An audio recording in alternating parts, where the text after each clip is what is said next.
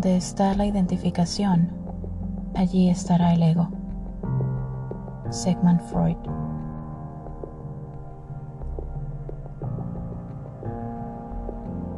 Bienvenido al episodio número 9 del podcast Palabras Esmeraldas. Gracias por encontrarte conmigo nuevamente y por atreverte a recorrer el maravilloso camino del autoconocimiento, ese al que llamamos despertar espiritual. En episodios anteriores hablamos un poco sobre cómo nos afectan inconscientemente las creencias y patrones adquiridos a lo largo de nuestra vida y de cómo proyectamos en los demás nuestra sombra, o más bien todo aquello que no reconocemos en nosotros mismos, pero que según nosotros solo existe en los demás. La psique, o mejor dicho, el conjunto de procesos conscientes e inconscientes que definen nuestras capacidades humanas, es un misterio. En tiempos pasados, se creía que la psique estaba unida solo al cuerpo con vida y que ésta se separaba inmediatamente al ocurrir la muerte.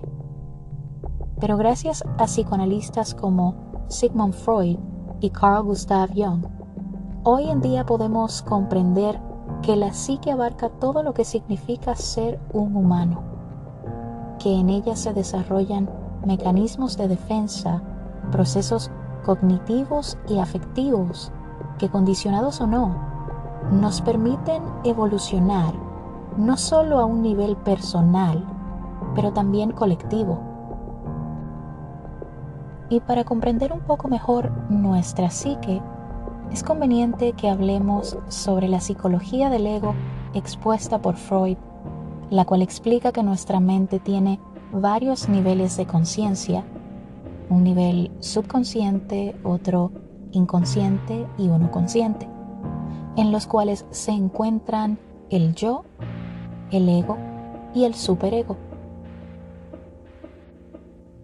Según Freud, el yo es nuestro aspecto más arraigado en la psique, es nuestro instinto animal, el aspecto caótico de nuestra mente y que se encuentra muy profundo en el subconsciente. El yo siempre busca la gratificación y trata de evitar a toda costa el sentir dolor.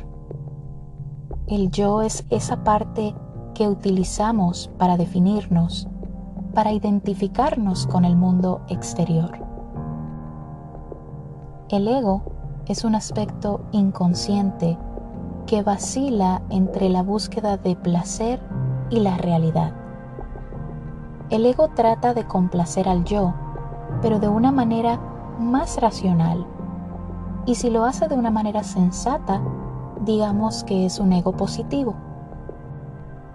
El superego, según Freud, se rige por los condicionamientos sociales, por los valores parentales y casi siempre se orienta hacia la búsqueda de la perfección.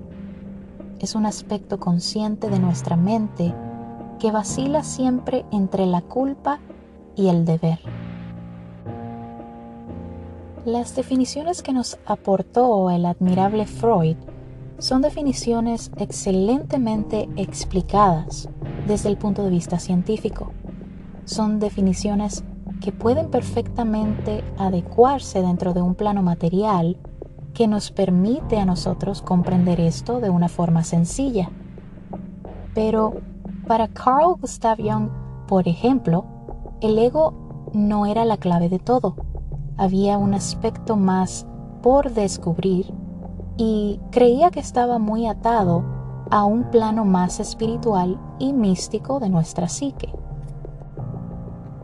Jung decía que cualquier persona que tuviera conciencia de ego daba por sentado el conocerse a sí mismo, porque el ego solo conoce lo que hay en su propio contenido, no lo que contiene el inconsciente. Estas palabras de Jung pueden comprenderse mucho mejor cuando escuchamos la frase del famoso escritor y orador motivacional Wayne Dyer, que dice que el ego es solo una ilusión, pero muy influyente. Y permitir que la ilusión del ego se convierta en tu identidad evita que conozcas tu verdadero yo. Experimentar la vida desde una conciencia basada en el ego es vivir limitado, es ponerte a ti mismo una barrera entre lo que tú eres y lo que eres capaz de ser o de hacer. Y esto es porque al ego le encanta lo conocido, al ego le gusta mantenerse en el mismo círculo vicioso de lo que ya aprendió porque le da miedo, porque no quiere sentirse amenazado al experimentar cosas nuevas.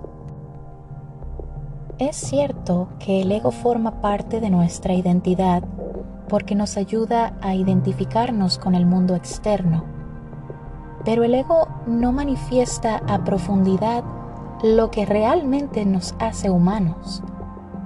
Es aquí cuando entra en juego la espiritualidad, y tanto Jung como Freud encajan en que hay elementos de nuestra psique que están fuera de nuestro control. Hay algo más fuerte a nosotros que influye en nuestras decisiones y en toda nuestra vida. La importancia de la espiritualidad en todo este asunto es que nos permite darle un enfoque más allá de lo material. Si tratamos de ver este concepto del ego solo desde el aspecto material, entonces nos estamos limitando a comprender en su totalidad un concepto muy importante para nosotros. Establecer toda nuestra vida únicamente en el plano material es una forma evidente de lo que es el ego, pues el ego se fundamenta en lo familiar y es completamente reacio a experimentar lo desconocido. Y en lo desconocido se encuentra la esencia misma de la vida. También es importante aclarar que el concepto del ego es muchas veces visto como algo negativo. He leído numerosos artículos en Internet donde se incita a la supresión de este para alcanzar la tan anhelada iluminación o despertar espiritual. Esta cuestión muchas veces nos lleva a malinterpretar este concepto. Recordemos que cuando tratamos de reprimir algo de nosotros, lo único que estamos haciendo es empoderarlo. Debemos dejar de pensar en el ego como un enemigo y atrevernos a darle algo de aceptación, porque el ego eres tú, es el concepto que tienes sobre ti mismo, es tu autoimagen. El ego es un aspecto inconsciente de la mente que siempre busca el placer y la realidad del mundo externo. Es una parte fundamental del proceso cognitivo. Lo necesitas para poder experimentar el mundo exterior, pero lo necesitas equilibrado, no reprimido. Considerar el ego como algo desfavorable es considerarte a ti mismo como tal Pensar en la idea de destruir el ego de tu vida es querer eliminarte a ti mismo para siempre. Lo ideal es trabajar con nuestro ego, hacernos amigos de este, para así comprender cuáles aspectos de nuestra vida debemos armonizar. Y cuando digo armonizar, me refiero a equilibrarlo, que no se ubique en ningún extremo de los polos. En episodios anteriores hemos hablado sobre la ley de la polaridad que nos dice que todo lo existente se mueve entre dos polos. Todo tiene extremos que no son ni buenos ni malos, simplemente son extremos que se rigen por un movimiento rítmico universal que hace que todo fluya o no, que todo avance o retroceda, que ascienda o descienda, y es nuestra única tarea como humanos el aprender a bailar este ritmo, pues no hay nada duradero, todo cambia constantemente y siempre todo vuelve a su lugar de alguna forma. Hago mención de estas leyes solo para aclarar que por más que trates de ser un iluminado, siempre tendrás un ego. Y algunas veces éste estará calmado, pero otras veces conseguirá salirse con la suya. Y no hay absolutamente nada de malo en que esto pase. Una creencia desequilibrada es pensar que somos siempre lo mismo, que todo siempre debe ser igual y constante. Ni siquiera el agua contenida en los océanos es la misma siempre. Todo fluye y refluye. Asimismo, tus emociones, tus pensamientos, tus deseos.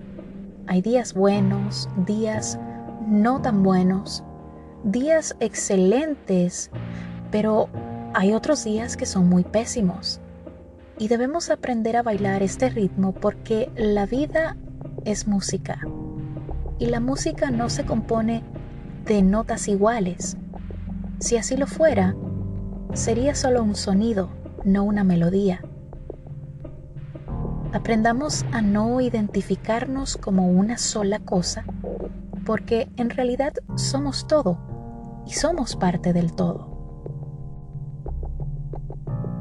El ego siempre estará ahí para recordarte que existes en el plano físico, que estás aquí para experimentar la vida en su totalidad, no para vivir en tu mente, meditando 24 horas al día. Es bueno hacerlo porque necesitas calmar tu mente, pero no puedes vivir toda tu vida dentro de tu mente. Si has tenido la oportunidad de nacer y de estar en esta vida es para que puedas experimentarla en su totalidad. Recuerda que el universo nos pide que seamos enteros, no que seamos perfectos. Nosotros estamos aquí para experimentar la vida, para compartir con las personas, para aprender de cada uno de nosotros. Y siempre existirá en ti algo de rabia, algo de resentimiento, algo que de alguna forma incitará a que ese ego salga a la luz. Y lo importante de todo esto es aprender a darnos cuenta cuando nuestro ego quiere sobrepasar los límites, cuando el ego quiere apoderarse completamente de una situación el ego vive en ti y siempre estará en ti. Úsalo a tu favor y a favor de los demás. Porque en el acto de tener que hacer cosas que no quieres, es que aprendes a cómo superarte a ti mismo y a cómo superar al ego. Gracias por escuchar Palabras Esmeraldas te envío un inmenso abrazo de luz.